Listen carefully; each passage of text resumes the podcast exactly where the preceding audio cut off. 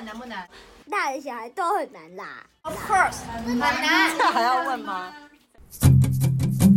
姐就问你，做人难不难？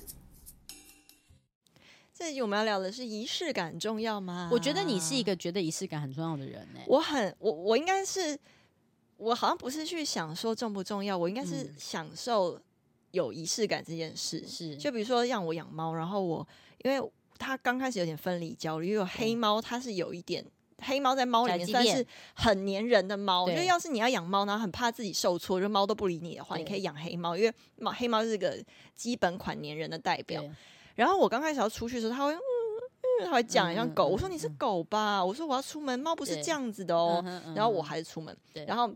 我每次会有包裹厂商送的嘛，然后我就从那个纸箱里面就会拿出零食，然后就还会演演一出，就说、嗯啊、我看好累啊，帮你找零食，然后把那个零食掏出来给他吃，嗯、然后我就跟他讲说，嗯、呃，我出去是帮你找食物。然后他只要回来呢，我就会这样啊，好累啊，什么外面下雨，然后我就演一出给他。哎、我后来出去，他就真的觉得我帮他找食物，然后他反而期待他，他就是会目送我出去，然后用一个加油的眼神看我，因为他的 他的表情，你看过他本人，他表情已经很很人，就是他他真的会觉得，好，我知道你是一个大猫猫，你出去要帮我找食物，然后你是他的妈妈了。他好像把我当朋友，好朋友，对，因为好像没有好。没有，你去帮他觅食的朋友，对，就是他，他觉得我可能是比能力比他好大只的猫猫这样，对，因为宠物沟通的时候，有反正有些人信，有些人不是信，反正宠物沟通师跟我说，他把我当朋友，对。对。然后他觉得我为什么要睡那么久？他觉得我长那么大只睡那么久，就是都不陪他玩。然后他没有他没有那个妈妈的概念，他就觉得大家都是朋友。然后他不吝啬认识更多新朋友，因为我常常会有朋友来家里这样。然后他就因为我都会希望我朋友按门铃，因为按门铃，猫咪会听到门铃之后，他知道他有心理准备，有人要进来。对对，所以呃，按门铃这件事情是一个仪式感，就让他知道说哦，有人要来了，所以他就会抬头看一下。之后呢，他就坐在那边，对，然后等朋友来。对。对，然后所以出去回来，我就要每次每天出出门到回来都要演这一出，就是我出去帮他找食物。哎，你一会儿说真的上台要领什么演技奖的时候，你要感谢他哦。我会感谢他，他每天帮我训练。然后还有对，还有就家里是这个仪式感嘛。然后跟呃我们，我从我国中开始，因为我爸在外县市工作，从国中开始都一直是这样子。对。然后像妹两个妹妹都嫁了嘛，那我们全家人聚餐是每个礼拜六晚上。嗯，要是礼拜六晚上固定固定，就是从我国中有有记忆以来，基本上礼拜六晚上就是固定家庭聚餐。然后礼拜六晚上要是时间真的搭不起来的话，就会呃，不是说每个人都到的话，就会剩下的人到。那万一大家时间都不行，就改礼拜天中午或下午茶。对，但是这件事情是变成我们家仪式感，就是家里的凝聚力。嗯、一个礼拜多嘛，像我就跟我经纪人说，礼拜六晚上能不排工作就不要排，除非这种拍戏你真的没办法配合大家时间。可是或是你今天只是出国工作，但是通常周六晚上我是空下来的。对，对，那我觉得这件事情就是一种凝聚力。比如说我也很喜欢，嗯、呃，比如说跟对象也有每个对象喜欢不一样，就、嗯、找到你们共同点，然后有一个仪式感。嗯、我觉得这件事情是。是好像两个人心中的秘密，对，就是两个人也不那不能讲说是秘密，两个人一起的回忆，嗯、哼就是只有你们两个，然后可以做这件事情，然后可以有这个共同的语言，对但他今天是一个行动，对，对我觉得有点像是这个，然后我还蛮 enjoy 在想各种仪式感的，嗯嗯、我也觉得仪式感非常重要，而且我觉得纪念日也很重要，嗯、但我的意思是不是要在那件事情那一天发生的时候。去买一个什么大礼物，不是这个意思，而它就是一件被你放在心里面很重要的那种感觉。对。就像很多的节日，或者是很多的，像我，我可以记住我所有家人的生日，嗯、我自己家族的朋友的，嗯、就家族的人的生日，嗯、然后我就会觉得。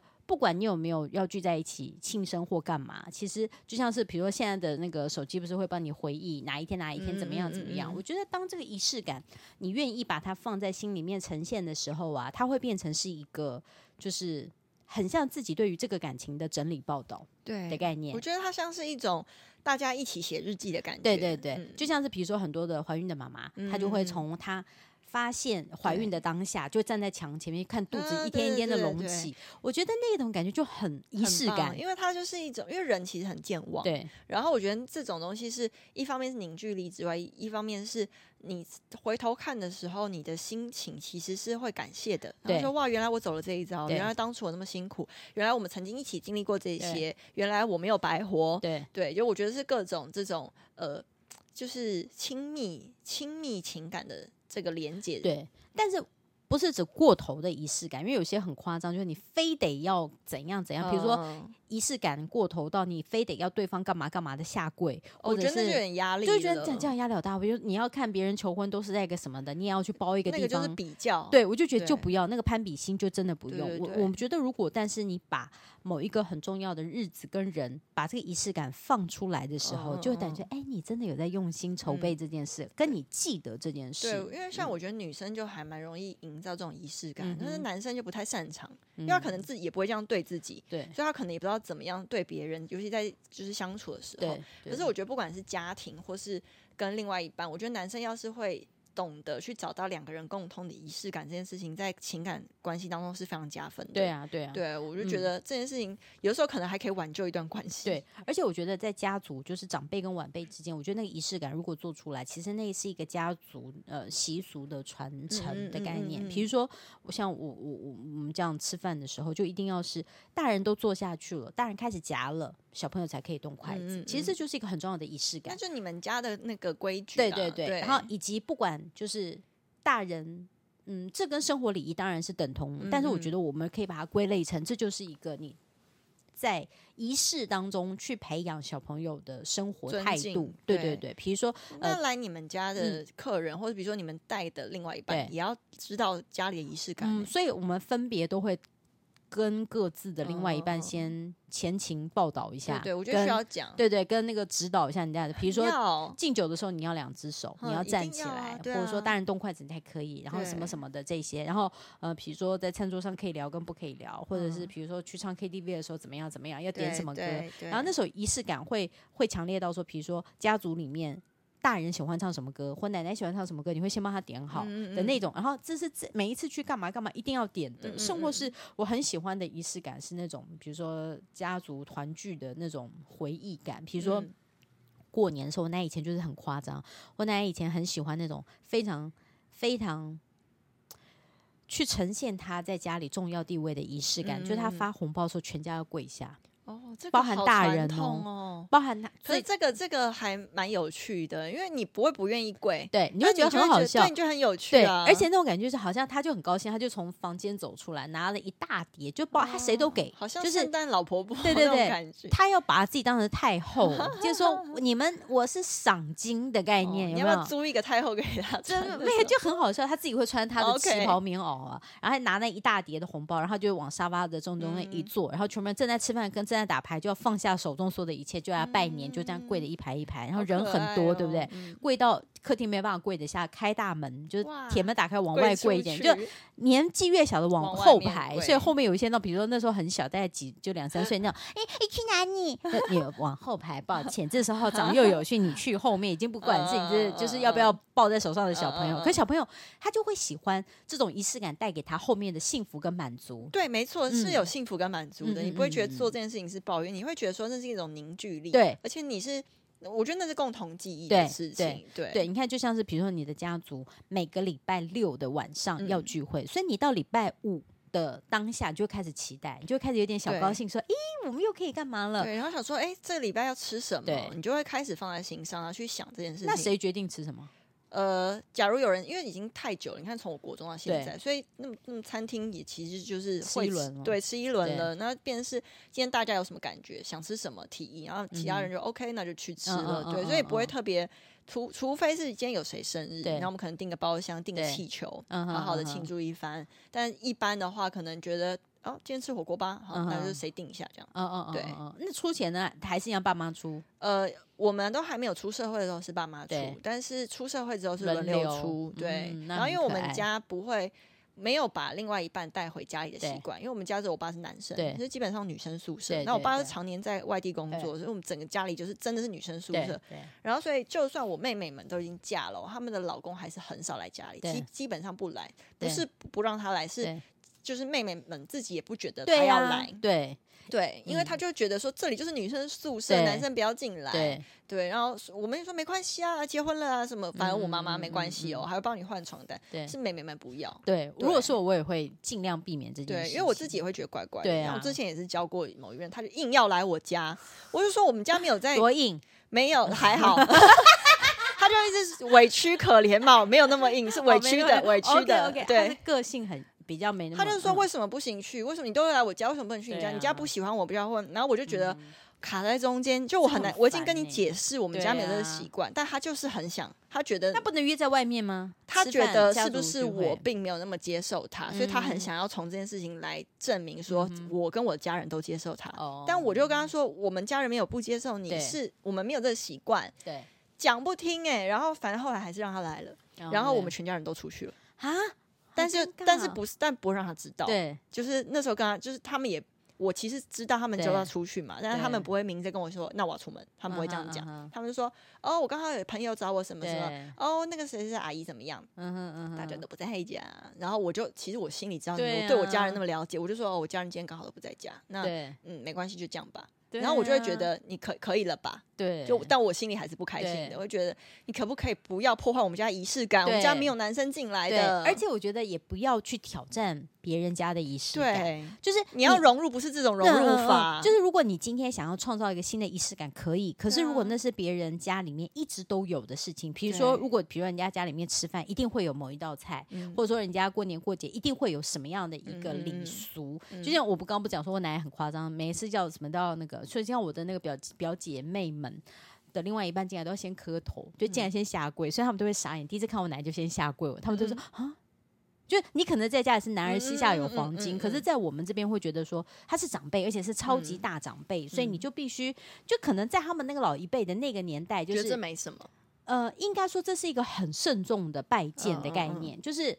等于是你是这么小的晚辈，你第一次进到家门，我我们是因为看中你，然后要不然其实你你进不了我们家的门的概念，那就是人家家的仪式感。对啊那你就是如果今天，比如说我。有几任他们的朋友就会摆臭脸，然后回去以后就就北宋就说凭什么叫我下跪？那就不要进来啊！可是他也没想到一进来就下跪哦。那那个那个他们没有先事先预告吗？也没有想到我奶奶会这么直接就叫他们下跪，也是应该是这样讲。所以我就会觉得这是双方还是奶奶想要一个下马威？也许就是觉得说你希望你疼，对对啊，也许。可是有的时候你就觉得。那是人家家里的习俗嘛？那其实他又没有叫你，他又不会叫你去舔大便，或者是吃什么吃这些怪东西。我觉得，我觉得现在男生或女生也是，就愿意下跪的人没那么多。对，所以我才会说这些都是比较。人当当当，你你，我觉得我们如果身为别人的另外一半，你要知道你家里有一些怪习俗跟怪的仪式的时候，一定要先说。对，然后你就要看对方同不同意。比如说像很多结婚的时候的仪式，很多的新郎整个后来就整个翻脸，就说那我不要嫁，或者新娘就俩公说我不要嫁，或者有一些那种伴郎伴娘发疯互整，有没有？你看很多那种就是有很多的那个那种求婚影片，或者是那种就是呃迎娶的画面，不是要调整，就是伴娘要。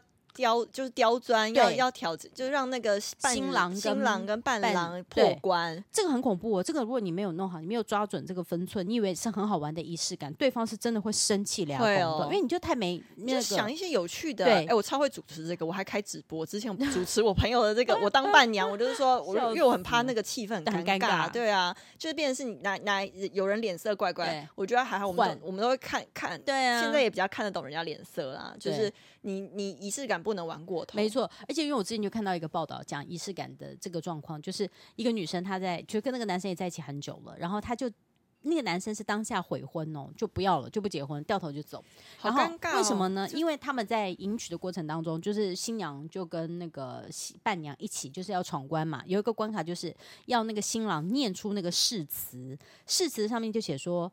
我发誓从今以后我不会再抽烟。如果我有吃抽一口烟的话，什么我绝子绝孙，什么什么这之类的话，这，这没必要。然后男那个男的看了以后就傻眼，就说这是开玩笑的嘛。然后那女生没有，因为她好像她自己的母亲是呃肺癌过世的，哦、所以她才会觉得她非常痛恨。没有沟通，没有沟通，他觉得这是一个游戏嘛，他就觉得就有点点他是，是不是游戏？你发誓你会一辈子爱我，那男的就大傻眼，就说。你怎么会发这种绝子绝孙这种事啊？啊你在讲干什么？他而且是跟他哎、欸，对对对，而且还是当着大家的面的状况之下，啊、已经不是戒不戒烟的问题了。然后那个男生就当然脸，我觉得那有点不尊重，对，而且脸挂不住，而且你发的是这么难听，对啊、然后那等于叫人家结扎，对对对对，而且如果我这样跟你结婚。绝子绝孙怎么样？那我们后面就没孩子了嘛？啊、那神经病！那我娶你干嘛？而且有时候应烟，他他不有时候不是烟瘾，有时候可能应酬烟。你怎么、嗯、你不要发这个？就是对。然后后来那个那个女生就当下也下不了台，然后就开始哭，就说哭。哭，就是你不知道我妈是怎么走的吗？你这么不贴心，你居然还要抽烟，我最痛恨什么什么的。好，就整个撕破脸了。好，那个男生回家以后，然后就很气，然后让男男方的爸爸也知道这件事，就觉得迎娶的当天，迎娶的当天，然后因为这个就没有了嘛，就整个就破局，然后全部人大家就傻眼。傻眼啊、然后那个男方的爸爸，因为可能因为迎娶父亲不会在现场，就双方家长可能在外面，因为一听什么你你你你，就是你们怎么会诅咒我们家这种话？然后当下就撤了。所以这段婚姻你看就毁在。